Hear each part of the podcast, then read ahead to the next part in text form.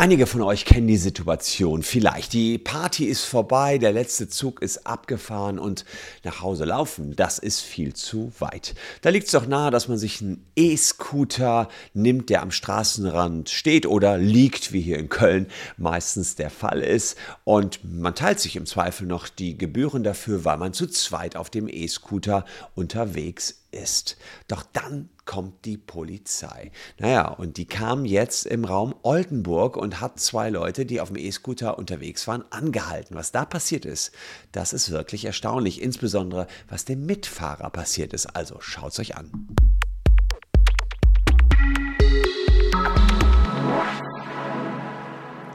Hallo, ich bin Christian Solmecke, Rechtsanwalt und Partner bei WBS Legal in Köln. Und wenn ihr Bock habt, Themen des Alltags rechtlich eingeschätzt zu haben, dann lohnt sich ein Abo für diesen Kanal auf jeden Fall.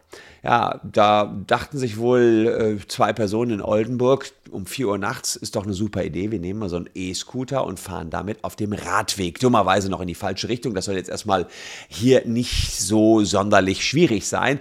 Die Problematik, die dort äh, sich ergeben hat und hier in Köln ehrlicherweise fast schon normal ist und dutzendfach sie ergibt, war, dass die zu zweit unterwegs waren.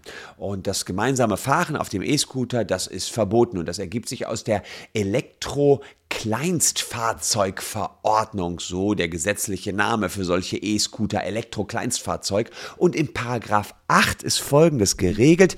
Die Personenbeförderung sowie der Anhängerbetrieb sind für Elektro-Kleinstfahrzeuge nicht gestattet. Also, da wissen wir es, Personenbeförderung. Mit anderen Worten, ihr dürft kein mitnehmen, also auf Deutsch gesagt, aber wir Juristen müssen uns immer rumkloppen mit so einer komischen Sprache. Personenbeförderung ist nicht gestattet. Ihr dürft also kein mitnehmen, steht da in in der Verordnung drin. Wenn ihr zu zweit fahrt und in der Praxis erwischt werdet, kostet das 10 Euro Bußgeld. Wenn ihr dann noch umgekehrt in der, auf, auf dem Radweg fahrt, nochmal 20 Euro obendrup.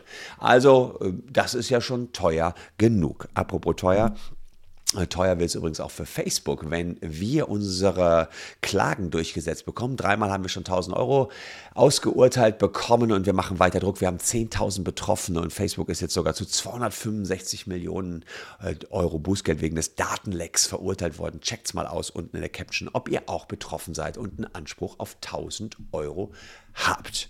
So wie wir Facebook kontrollieren, kontrollierte in unserem Fall, den ich gerade beschreibe, die Polizei die beiden auf dem E-Scooter. Und der Mitfahrer hinten hatte eine Blutalkoholkonzentration von 1,2 Promille. Der Mitfahrer wohlgemerkt. Und ihm wurde der Führerschein entzogen. Hat sich natürlich dagegen gewehrt, hat eine Beschwerde bei Gericht eingelegt. Ähm, und wir schauen uns erstmal an, wie so eine Entziehung des Führerscheins überhaupt möglich ist. Wir haben 69 äh, Strafgesetzbuch. Wird jemand wegen einer rechtswidrigen Tat, die er bei oder im Zusammenhang mit dem Führen eines Kraftfahrzeugs oder unter Verletzung der Pflichten eines Kraftfahrzeugsführers begangen hat, verurteilt, ähm, dann ergibt sich, dass er zum Führen von Kraftfahrzeugen ungeeignet ist. Ja, und äh, ist die rechtswidrige Tat Trunkenheit im Verkehr, ja, so ist der Täter in der Regel als ungeeignet zum Führen von Kraftfahrzeugen angesehen. Also sozusagen eine Legaldefinition, wann ist man äh, entsprechend ungeeignet, wenn man betrunken ist, nach 316. Also gucken wir in 316 mal rein. Kann das hier eine Trunkenheit im Verkehr sein? Also wer im Verkehr ein Fahrzeug führt, obwohl er infolge des Genusses alkoholischer Getränke oder anderer berauschender Mittel nicht in der Lage ist, das sicher, äh, Fahrzeug sicher zu führen, wird mit Freiheitsstrafe bis zu einem Jahr oder Geldstrafe bestraft. Also, heftiges Delikt. Aber man muss ein Fahrzeug führen nach 316. 16 Strafgesetzbuch. Und da kann man sich natürlich die Frage stellen, hat der Mitfahrer hinten, hat der wirklich ein Fahrzeug geführt? Ja, also man muss ähm, das Fahrzeug führen in einem Zustand der Fahruntüchtigkeit. Absolute Fahruntüchtigkeit auf einem E-Scooter. E-Scooter sind ähm, einzuordnen wie, wie Kraftfahrzeuge, also auch wie Autos. Da beginnt die absolute Fahruntüchtigkeit bei 1,1 Promille. Beim Fahrrad 1,6 Promille. Hier jetzt 1,1 Promille. Schon ab 1,1 Promille Trunkenheit im Verkehr. Also harte Straftat. Leute, auch wenn ihr Auto fahrt, was auch immer, harte Straftat. E-Scooter, also 1,1 Promille. Absolut Schlimm, muss man sagen. Er hatte 1,2 Promille. Fahrrad 1,6 Promille. Nur damit ihr es mal gehört habt.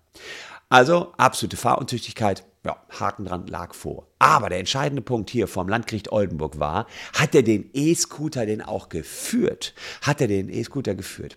Naja, und es war so, der Mitfahrer hatte sich festgehalten, umarmt seinen Vordermann und die Hände vorne auf dem Lenker abgelegt. Ja, abgelegt, ist ja klar. Man, der andere hat gelenkt, der andere hat abgelegt. Landgericht Oldenburg muss jetzt sagen, ist das schon ein Führen, wenn man keine Lenkbewegungen selbst durchführt und auch keinen Einfluss auf die Geschwindigkeit nimmt, indem man kein Gas gegeben hat? Das Gericht hat gesagt, ja, das ist ein Führen. Ähm, das Legen der Hände auf den Lenker ist ein Führen des Rollers, denn das Ablegen der Hände führt laut Gericht dazu, dass der Roller geradeaus fährt und das ist eine Lenkbewegung. Für das Führen ist es nicht mehr nötig, äh, dass irgendwelche Kurven gemacht, gefahren werden und dass Einfluss auf die Geschwindigkeit genommen wird. Schon das passive Ablegen der Hände kann als Führen des Fahrzeugs angesehen werden und führt zum Führerschein. Entzug. Ja, der Mitfahrer, der hat vor Gericht noch angebracht, dass er nicht wusste, ähm, dass das falsch ist, dass man das nicht darf. Das kann man ihm natürlich nicht verübeln. Allein, dass das Ablegen schon als Führen gewertet wird, kommt man vielleicht nicht drauf. Und was er wollte ist, er hat gesagt, er wollte sagen, ich befand mich in einem Verbotsirrtum. Ich wusste ja nicht, dass das bestraft werden kann. Dafür kann man sich, kann man mich jetzt nicht bestrafen. Es gibt so einen platten Spruch, den man in der Bevölkerung vielleicht kennt.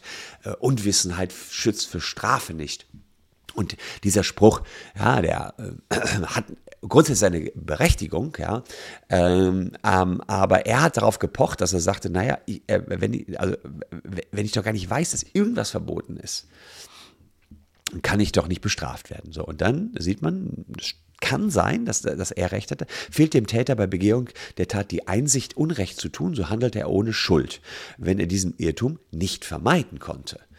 Ja, konnte er den Irrtum vermeiden, so ist die Strafe nach 49 äh, zu mildern. Und da ist jetzt die Frage, Hätte er das wissen können, dass es eine Straftat ist oder ein Führen des Fahrzeugs ist, dass man, wenn man die Hände vorne drauflegt. Und da muss man ja wohl glasklar sagen, ja, hätte jemand fragen können, hätte den Juristen vorher fragen können. So, und ähm, da, das wird wirklich verlangt. Er hätte sich irgendwo informieren müssen, was das bedeutet. Also ein Verbotsirrtum ist hier äh, nicht angenommen worden. Er war zwar für sich unwissend und diese Unwissenheit schützt schon vor Strafe hiernach, ja, aber nur wenn man die Unwissenheit nicht vermeiden konnte. Also der Spruch müsste richtig lauten, Unwissenheit, die man nicht vermeiden kann, schützt vor Strafe. Ne, wie war das noch? Unwissenheit schützt vor Strafe nicht. Ja, genau. Unwissenheit, die man nicht vermeiden kann, die schützt vor Strafe. Ja, ist so. Wenn man es nicht vermeiden konnte, dass man es wusste, ja, dann schützt vor Strafe. Wenn man es aber vermeiden konnte, dass man es wusste, dann ist man nicht geschützt. Und hier war es tatsächlich so, ähm, dass das Gericht gesagt hat, naja, mh, hm, er hätte nachdenken müssen, dass das möglicherweise strafbar sein könnte. Dann hätte er die Finger davon gelassen, im wahrsten Sinne des Wortes. Er hätte sich erkundigen können, hätte nachrecherchieren können. Ja, ein bisschen strange ist es natürlich schon. Würde man jetzt denken, 4 Uhr morgens alle besoffen, die googeln natürlich nicht, was das jetzt genau mit den Händen am Lenker ist. Aber äh, so ist Jura nun mal recht formalistisch. Und da sagt man, hätte man rauskriegen können. Also nächstes Mal, wenn ihr auf dem E-Scooter unterwegs seid, ähm, aufpassen, bloß, also betrunken sowieso nicht fahren, ja, und bei mehr als 1,1 Promille ist es eine Straftat und ihr seid eurem Führerschein los, wenn ihr erwischt werdet, und zwar egal, ob ihr hinten seid oder vorne seid. Äh, jedenfalls dann, wenn ihr die Hände am Lenker habt. Alternative wäre noch den Vordermann umarmen, dann hättet ihr wenigstens diese Straftat nicht, aber natürlich auch dann eben 10 Euro Bußgeld, weil ihr zu zweit auf dem E-Scooter gefahren seid. Ich hoffe, ich konnte euch ein bisschen was Neues beibringen. Falls ja, abonniert gern diesen Kanal. Ansonsten habe ich noch diese beiden Videos hier für euch. Würde mich freuen, wenn ihr noch ein bisschen dran bleibt. Wir sehen uns morgen in alter Frische hier auf diesem Kanal schon wieder. Danke fürs Zuschauen. Bleibt gesund, liebe Leute. Ich na, bin ein bisschen verschnupft, äh, bin nicht so ganz gesund, aber ich wollte das Video trotzdem noch präsentieren. Tschüss und bis morgen.